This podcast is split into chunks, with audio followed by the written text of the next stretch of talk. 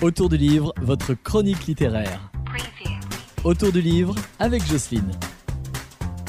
Bonjour les loulous, aujourd'hui je voudrais vous parler d'un livre que j'ai vraiment beaucoup aimé qui s'appelle Les caprices d'un astre d'Antoine Laurin chez J'ai lu. Alors c'est l'histoire de Xavier qui est agent immobilier et qui par un hasard mystérieux découvre un télescope qui a appartenu à un célèbre astronome. Et à travers cet instrument de son appartement, il va découvrir une femme derrière une fenêtre. Et cette femme, ce qui lui paraît un peu bizarre, eh ben, il voit qu'elle a un zèbre. Donc, euh, ben, cette femme, va-t-elle rentrer dans sa vie ou pas? Eh ben, oui, parce que tout d'un coup, il va se retrouver, lui qui a une agence immobilière, avec cette femme en face de lui qui cherche un appartement. Que va-t-il se passer? Mystère.